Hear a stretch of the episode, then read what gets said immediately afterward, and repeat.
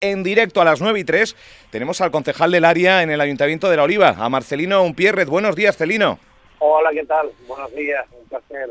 Buenos días. En eh, una celebración o una sinergia eh, de presentación de este eh, Festival Internacional de Cometas, singular, si cabe, dentro de nuestro territorio insular, pero que busca expandirse y que busca que, en este caso, los franceses lo conozcan con detalle, ¿no? Sí, bueno, eh, el Festival Internacional de Cometas de Dieppe podemos decir que es el más importante de Europa, seguro, y uno de los más importantes del mundo, ¿no?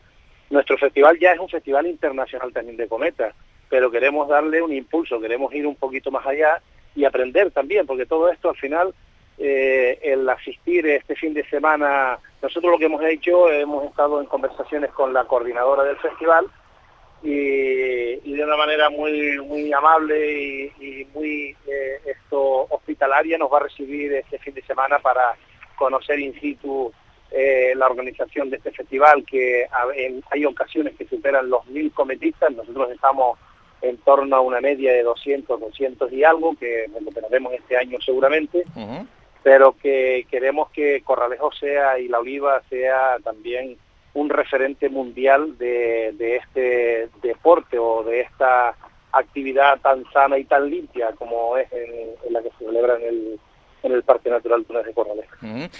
del 7 al 13 de noviembre, 35 años de, historia, eh, eh, se celebrará. Eh, hay, ¿Había cambio de ubicación, concejal?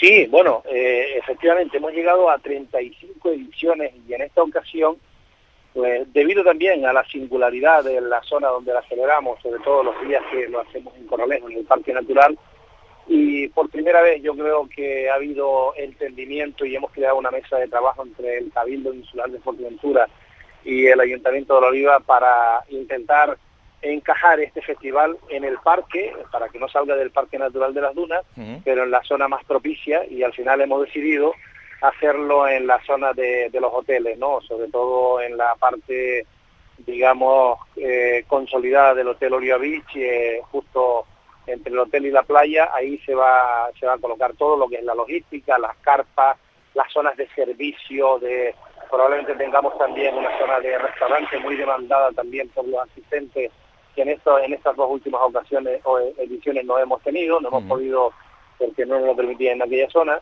y yo creo que va a ser bastante beneficioso para, para todos, ¿no? Pues, sobre todo para los cometistas, que estarán un, poco más hacia el sur, desde el Hotel Dicho hacia, hacia el sur, será la zona balizada de, de, los, de los cometistas y el público en general podrá disfrutar también de las cometas acercándose allí, pero lo vamos a proteger un poquito porque es verdad que esto se nos ha ido de mano en el sentido de que eh, la afluencia durante estos tres días en la en, en la playa en la playa de Corralejo, en la playa de Corralejo, ha sido que bueno bienvenido sea, ha sido multitudinaria, pero también a veces no respetamos al, al verdadero digamos protagonista de este evento que son los cometistas, ¿no? Mm.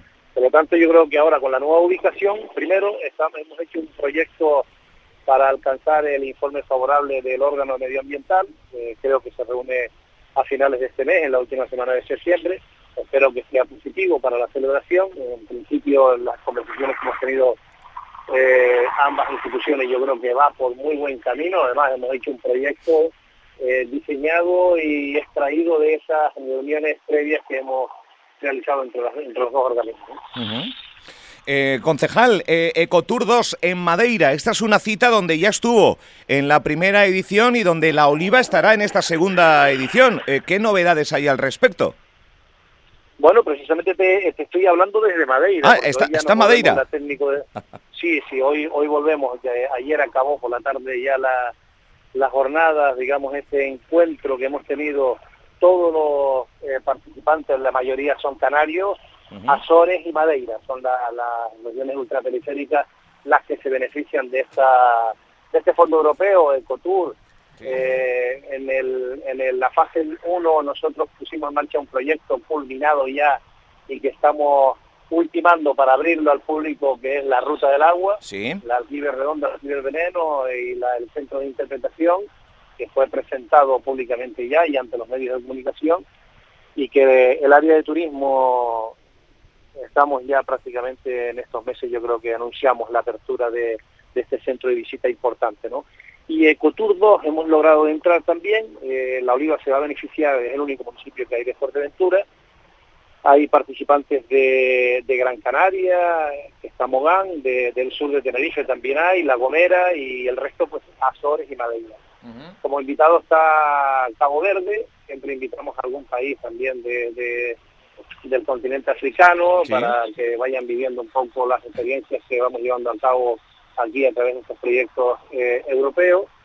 Y el proyecto que vamos a presentar en esta ocasión, hay que, hay que entender que Ecotour es una línea de, trabajo, eh, como decía, de las regiones ultraperiféricas para poner en valor la naturaleza, la ecología, la cultura y la historia de los, de los pueblos. Y en este caso así ha sido con la, con la con la ruta del agua y así va a ser también con el proyecto que ayer presentamos allí ante el resto de compañeros que se llama eh, la alineación de Bayuyo.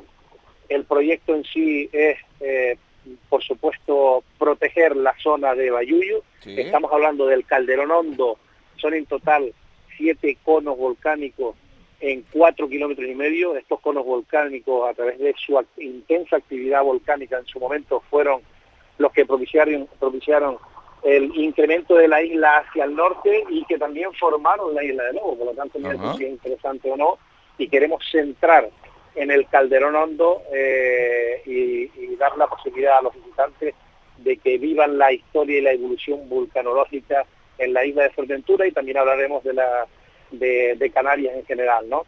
Pero sobre todo de este espacio, ¿no? El Calderón Hondo con el resto de los conos volcánicos porque eh, el objetivo son dos. El primero es conservar y, mimar la zona y proteger la zona que ahora mismo se están haciendo visitas indiscriminadas, incluso ocasionando incidentes, accidentes, eh, esto teniendo que enviar incluso hasta el helicóptero para rescatar a alguna persona que bueno ha sufrido este tipo de, de desgracias de, caerse en esa zona, porque bueno, ¿no? es verdad que no hay caminos, no están adaptados, no son accesibles, y lo que queremos hacerlo es de esa manera, ordenarlo, regularlo, por lo tanto este proyecto ya es eh, una realidad porque ha empezado a caminar ayer aquí en desde Madeira y próximamente nos sentaremos por supuesto con el Cabildo Insular para darle sentido. Eh, la Oliva se va a beneficiar de, un total de, de casi 300.000 euros para poner en marcha este, este proyecto que llevará un centro de interpretación, centro de visitas, desde la carretera de Majarico hacia el, hacia el Calderón Alto y que controlaremos y sobre todo eh, que nos sirva para proteger esa zona. Pues seguramente que esta noticia que está dando prácticamente en primicia, en el horno, presentado en el día de ayer en Madeira, pues seguramente que que, con todas las noticias que están llegando y con todo el interés que puede despertar estos siete conos volcánicos en el norte de la isla, regularlo, poder visitarlo y conocerlo desde las entrañas, yo creo que es una brillante idea. Aprovechando que le tengo al otro lado del libro telefónico, Celino, ¿cómo ha ido el verano turísticamente hablando en el, en el municipio norteño? Bueno, a la vista estaba de todo, ¿no? Yo creo que ha sido en general para toda Canarias eh, un buen verano y especialmente para, para nuestro municipio, pues seguir en la línea que venimos incluso hasta desde la, desde la pandemia, nos sorprendió la afluencia de, turistas, de teletrabajadores que siempre han mantenido el dinamismo de, nuestro municipio. Y, bueno, eh, afortunadamente no solamente Corralejo turismo, yo creo que el turismo ya es prácticamente todos los pueblos del municipio, especialmente pueblos como Las Ares y el Cotillo, ¿no? Entonces, eh, yo creo que las perspectivas son buenas y, podemos tener un invierno histórico, ¿no?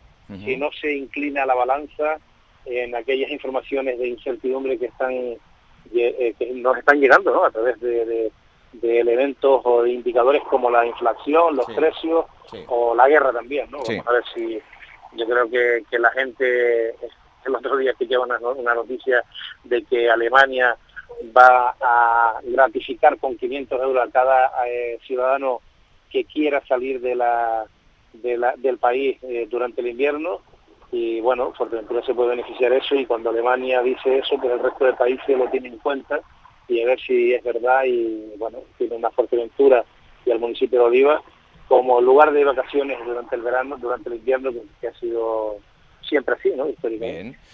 ya la última, ya le ha invitado María Patiño a su casa nueva a un café como concejal, un poco... María Patiño, bueno, María Patiño ya casi una, una vecina del municipio de Oliva. Eso está claro. Y yo creo que fue en esa emisora cuando anuncié con Peña Garritano eh, la, la contratación, no, la, la campaña que íbamos a poner en marcha con, con eh, personas influyentes como María Patiño. ¿no? es una no es una contratación directa de María Patiño, pero María Patiño está colaborando y ayudando a promocionar el municipio, de eso se trata. ¿no? Eh, Celino Unpierrez, desde Madeira, gracias por atendernos, enhorabuena por el trabajo, como siempre, y gracias por participar en este informativo de las 9 de la mañana, donde también nos gusta tener a protagonistas en directo. Gracias y buen día. Gracias Álvaro, un placer como siempre. Un saludo.